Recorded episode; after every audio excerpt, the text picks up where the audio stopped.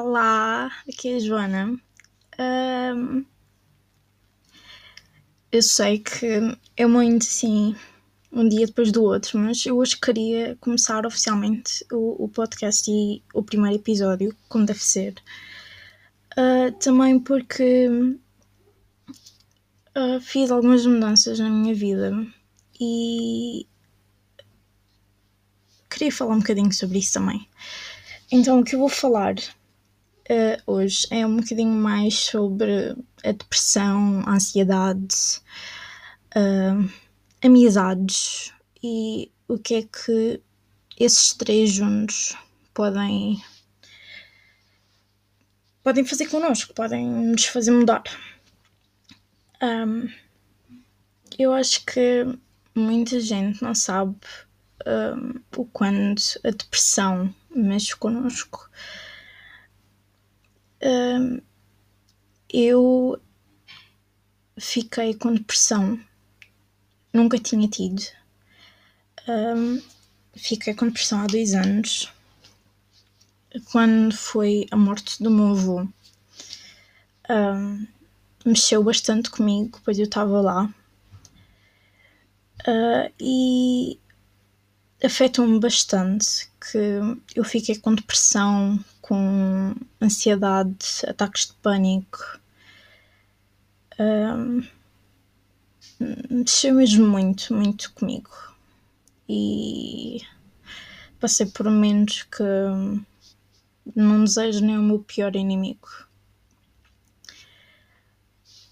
E durante essa altura houve bastantes pessoas que estiveram lá para mim e ajudaram-me. Um, as, minhas, as minhas melhores amigas foram umas delas, porque elas sabiam o que isso era e elas ajudaram-me bastante a compreender e entender o que é que o que era aquele novo na minha vida porque aquilo era um uma coisa completamente nova para mim. E eu sentia-me uma anormal porque qualquer coisinha mexia comigo. Estava bastante emocional, chorona, eu dizia-me uma coisa, eu levava bastante a peito. Eu comecei a querer passar os meus dias todos na cama sem me querer levantar, uh, sem querer fazer nada. Todas as coisas que eu antes gostava de fazer, que era ler, ver filmes, um, ouvir música, eu perdi o interesse nisso completamente. Um, a única coisa que eu fazia era estar deitada porque eu achava que isso era o meu, o meu refúgio porque eu ao dormir conseguia escapar assim da realidade.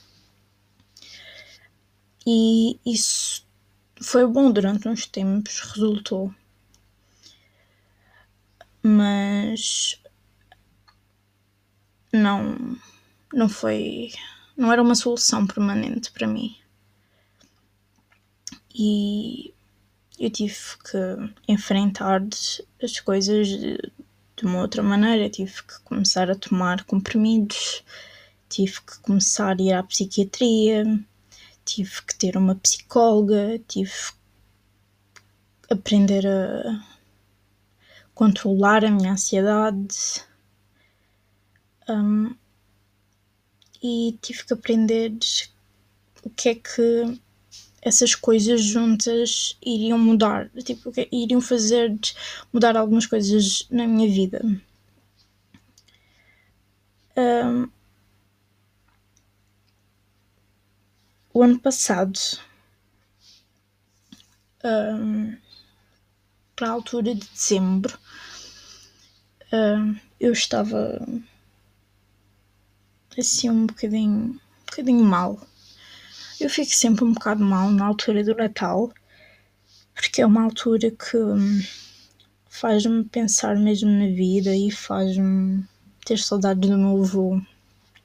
porque no Natal nós reuníamos sempre e estávamos sempre todos juntos. Por isso essa altura é bastante importante para mim e eu fico bastante sentimental e com os sentimentos assim à flor da pele. E o ano passado, por dezembro, eu estava assim. Eu acabei por conhecer uma pessoa que acabou por ser o meu namorado. Não durante muito tempo. Porque eu acho que muitas pessoas não sabem o que é estar com uma pessoa com ansiedade e com depressão. Porque nem todos os dias são fáceis, nem tudo é rosas e borboletas e coraçõezinhos. Há dias maus, há, há dias em que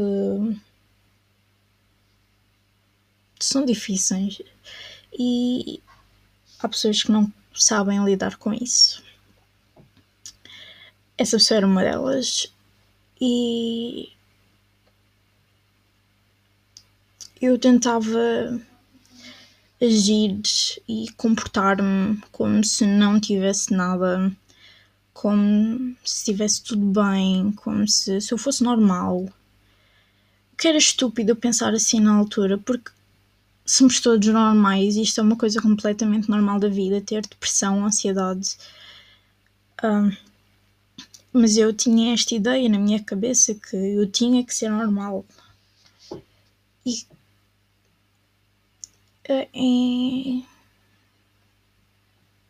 eu na altura também eu estava chateada com uma amiga que era bastante especial para mim. Um, eu acho que em termos de amizades eu sempre fui muito, muito agarrada. Eu sempre me apeguei demasiado, sempre dei tudo de mim. Nunca, nunca eh, à espera que me dessem o mesmo em troca, mas porque eu queria. Uh, mas ao mesmo tempo, quando eu percebia que ok, um, eu dei tudo de mim, mas foi em vão, basicamente. Um, aí fez-me pensar um bocadinho. Então eu e essa pessoa deixámos-nos falar. Um, e isso mexeu bastante comigo. Eu ainda estava a aprender a lidar com isto tudo, a depressão, a ansiedade. E o facto de, de, ter deixado de falar com essa pessoa fez com que eu piorasse ainda mais. Uh, nunca culpei, nem, nem irei culpar a pessoa por, por ter piorado, porque na verdade aquilo aconteceu por minha causa, porque eu estava a passar por um mau bocado e acho que é compreensível. Um, eventualmente nós acabamos por fazer passos e tentar a dar uma nova hipótese à amizade. Isto foi por volta de janeiro, finais de janeiro, inícios de fevereiro do, do ano passado. E as coisas pareciam bem. Eu já tinha a minha ansiedade um bocadinho controlada, a depressão continuava na mesma. Eu tinha a minha amiga de volta, eu tinha o meu namorado e eu achava que estava bem. E houve um dia que eu cometi o pior erro da minha vida. Eu não estava bem. Era mesmo daqueles dias que eu não me sentia bem comigo mesma. Eu não me sentia suficiente para ninguém. Eu sentia que eu era um peso na vida das pessoas, sentia-me. Não sei explicar. Sentia-me mais. Sentia que. Eu sentia muita culpa e muita. muito arrependimento por causa da morte do meu avô. Eu sentia-me culpada por não estar com ele nos últimos dias eu sentia-me arrependida por eh, certas coisas que eu já lhe tinha dito antes dele morrer. E eu acho que foi assim o conjunto disso tudo. E pensar demasiado, porque esse é o meu problema, pensar demasiado. E eu cada vez que tenho esses episódios eu ouço uma música que mais ou menos faz-me ficar ainda mais em baixo, que é uma música do Diogo Pissarra que é Volta. E eu identifico-me bastante com essa música em termos do meu avô. Então nesse dia eu estava a ouvir a música e eu estava mesmo em baixo e eu desisti completamente, eu desisti de tudo. Eu tomei comprimidos e cortei-me na esperança de, de acabar com tudo, de simplesmente acabar com a dor deixar de sentir aquele peso em cima de mim, deixar de sentir a mais na vida das pessoas. Se fui egoísta quando fiz isso, foi porque eu não pensei nos meus pais, eu não pensei na minha família, eu não pensei no que é que eu iria causar às pessoas mais próximas de mim. Eu só pensei em mim naquele momento. Um, eu momentos depois eu arrependi-me completamente do que eu tinha feito. E eu lembro-me nesse dia a minha mãe estava a trabalhar. Um, eu liguei-lhe a chorar completamente. Eu estava a chorar bem e eu ela, a minha mãe percebeu que algo não estava bem e ela perguntou-me o que é que tu fizeste Joana e eu disse-lhe, mãe, eu fiz a geneira. E ela perguntou, mas o que é que tu fizeste? Estás bem? O que aconteceu? E eu disse, mãe, eu tomei comprimidos. E a minha mãe, tipo, ela, ok, eu vou já para casa. A sorte é que o trabalho da minha mãe é perto da, da nossa casa.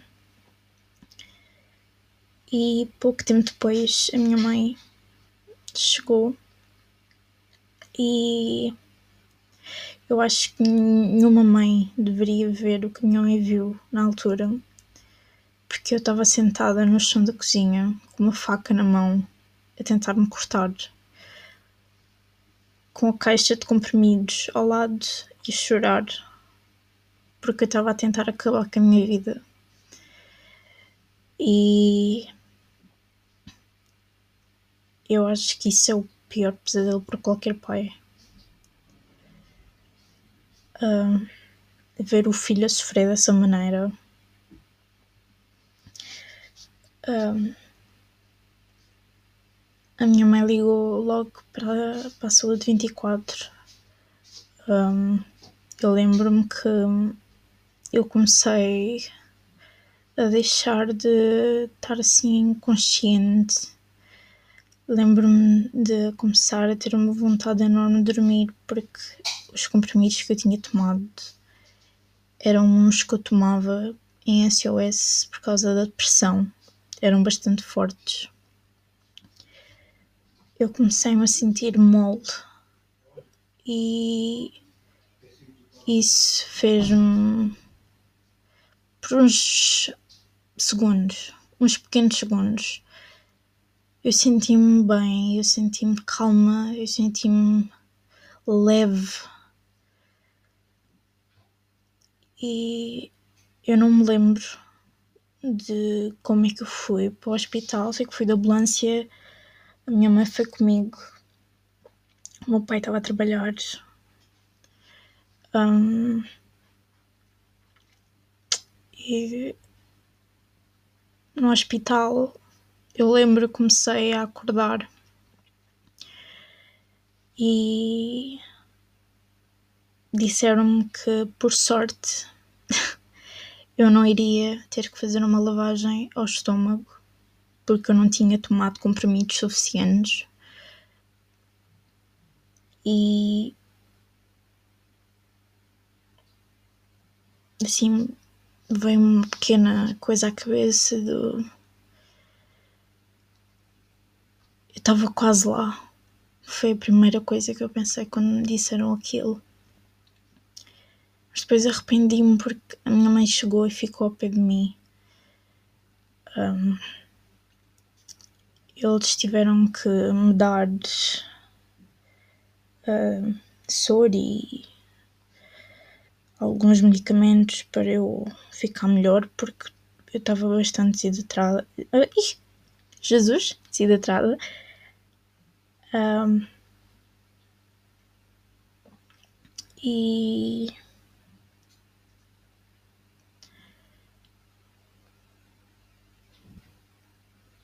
aquele, aquele momento marcou-me muito porque eu lembro-me que eu estava a receber um monte de mensagens mas só duas pessoas é que me passaram pela cabeça: o meu ex-namorado e a minha, e a minha amiga na altura. E eu disse, mãe, por favor, diz-lhes o que aconteceu, mas diz que eu estou bem. A minha mãe disse, e ao início, quando eu quis que a minha mãe partilhasse isso, era para que eles soubessem que eu estava bem. Porque não era normal eu não ficar, eu ficar assim sem responder durante muito tempo. Isso não é normal de mim, porque eu respondo basicamente no mesmo minuto. E eu queria que não ficassem preocupados. Minha mãe ligou, disse, e eu lembro-me que houve uma altura que eu achei que aquilo foi a pior decisão que eu tinha feito na minha vida. Porque a minha amiga depois deixou de falar comigo, cortou-me completamente da vida dela. Eu tentei falar com ela, eu não conseguia. O que me fazia ainda ficar ainda mais em baixo. Eu na altura depois acabei, quer dizer, não fui eu que acabei, mas foi mútuo, vá. Acabei o meu namoro e estava tudo assim acontecer ao mesmo tempo. E eu sentia-me completamente abandonada porque eu pensava agora que é o momento que eu preciso mais. O momento em que eu preciso de ajuda, eu preciso que sejam que estejam lá para mim, que sejam compreensíveis, que não sei eu fui simplesmente deixada na mão. Deixaram-me. Eu fiquei com essa mágoa durante bastante tempo. Eu fiquei revoltada porque eu sabia muito bem que se fosse um amigo meu ou uma amiga a passar por aquilo, eu não iria simplesmente cortar da minha vida, eu iria ajudar por mais que gostasse, eu iria ajudar, eu iria estar lá, eu iria fazer tudo para que a pessoa não se sentisse sozinha. Mas isso não aconteceu comigo. E foi, foi bastante mal. Um, quando eventualmente a depressão começou a melhorar um bocado. Eu já conseguia controlar a minha ansiedade. Uh,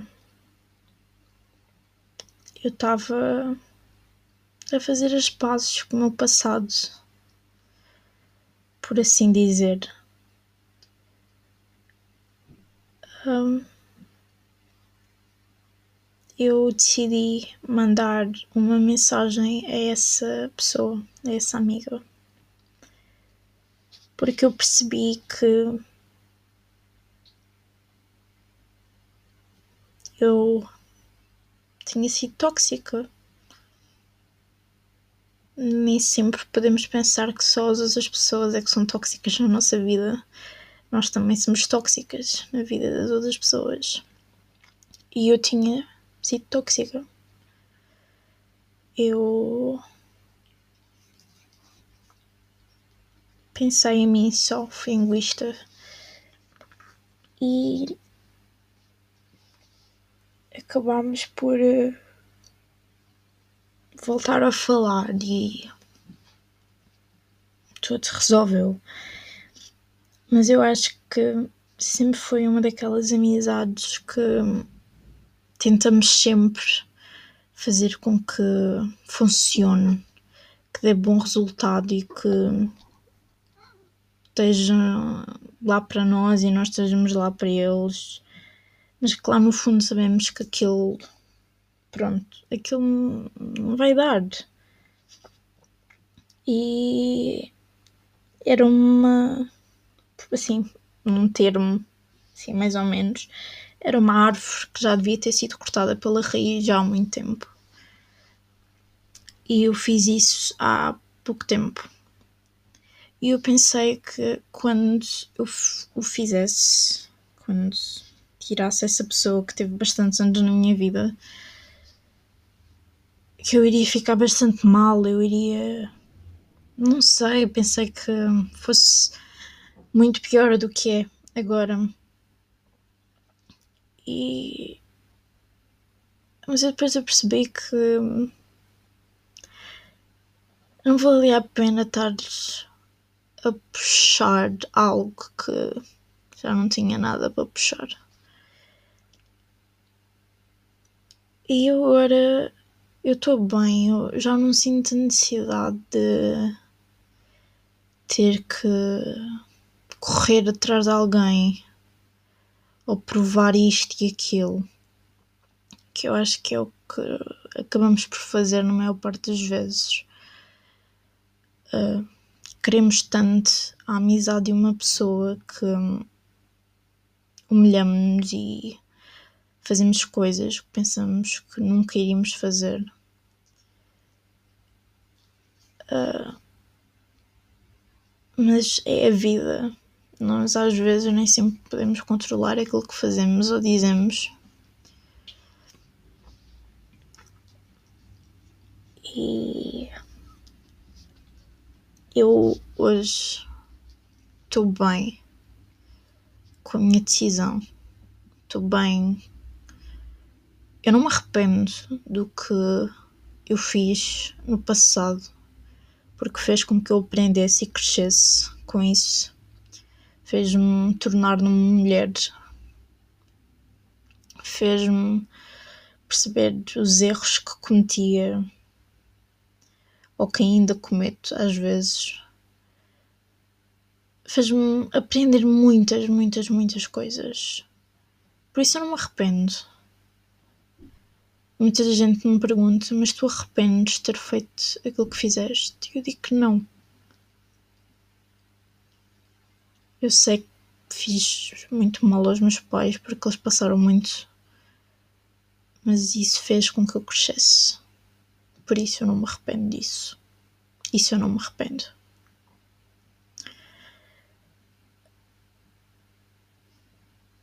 E uma última coisa.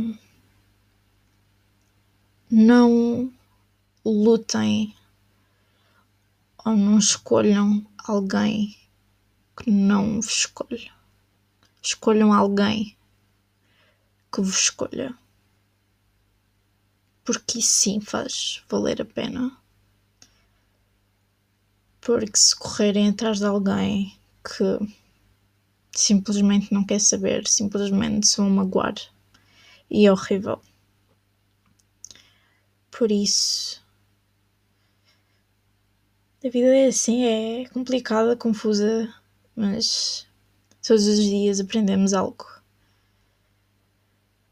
Às vezes da pior maneira, mas aprendemos. E acho que era isto, mais ou menos, que eu queria falar hoje. Sei que foi um assunto assim um bocadinho pesado para ser o primeiro episódio assim oficial, mas acho que é algo que precisa de ser falado e tenho que admitir que agora estou assim a ficar, está-me assim a saber bem ter dito isto tudo. Posso ter assim cometido assim uns erros na gramática assim no meio, lamento por isso. Isto nunca fui boa no português. lamento.